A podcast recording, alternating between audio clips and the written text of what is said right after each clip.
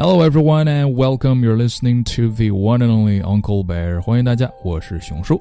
今天呢，请跟大家分享一下丘吉尔给女儿玛丽的一封信。我们来看看丘吉尔会写些什么。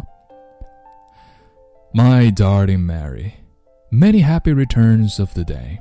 This should reach you on your birthday, the 15th. But if it comes earlier or later, it carries with it the fondest love of your father. I have watched with admiration and respect the career of distinction and duty what you have made for yourself during the hard years of war. I look forward in the days that may be left me to see you happy and glorious in peace. You are a great joy to your mother and me, and we're hoping that very soon you will be living with us at Chartwell and in our new house in London. It will be lovely having you with us. Here it is sunshine and calm I paint all day and every day and have banished care and disillusionment to the shades. Alex came and painted too. He is very good. Monsieur Montag is coming to comment and guide me in a few days. I have three nice pictures so far, and I'm now to seek for another. Sarah is writing you herself.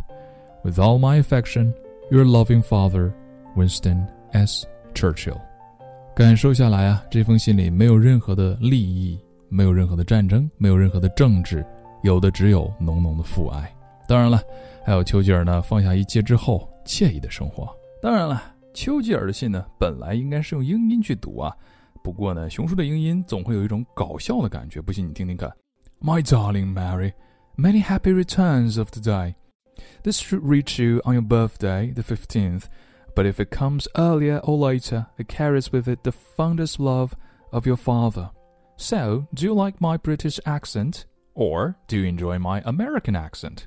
Oh my god, you like my Indian accent? The most uh, interesting uh, accent is the Japanese uh, accent. Thank you very much, and see you tomorrow.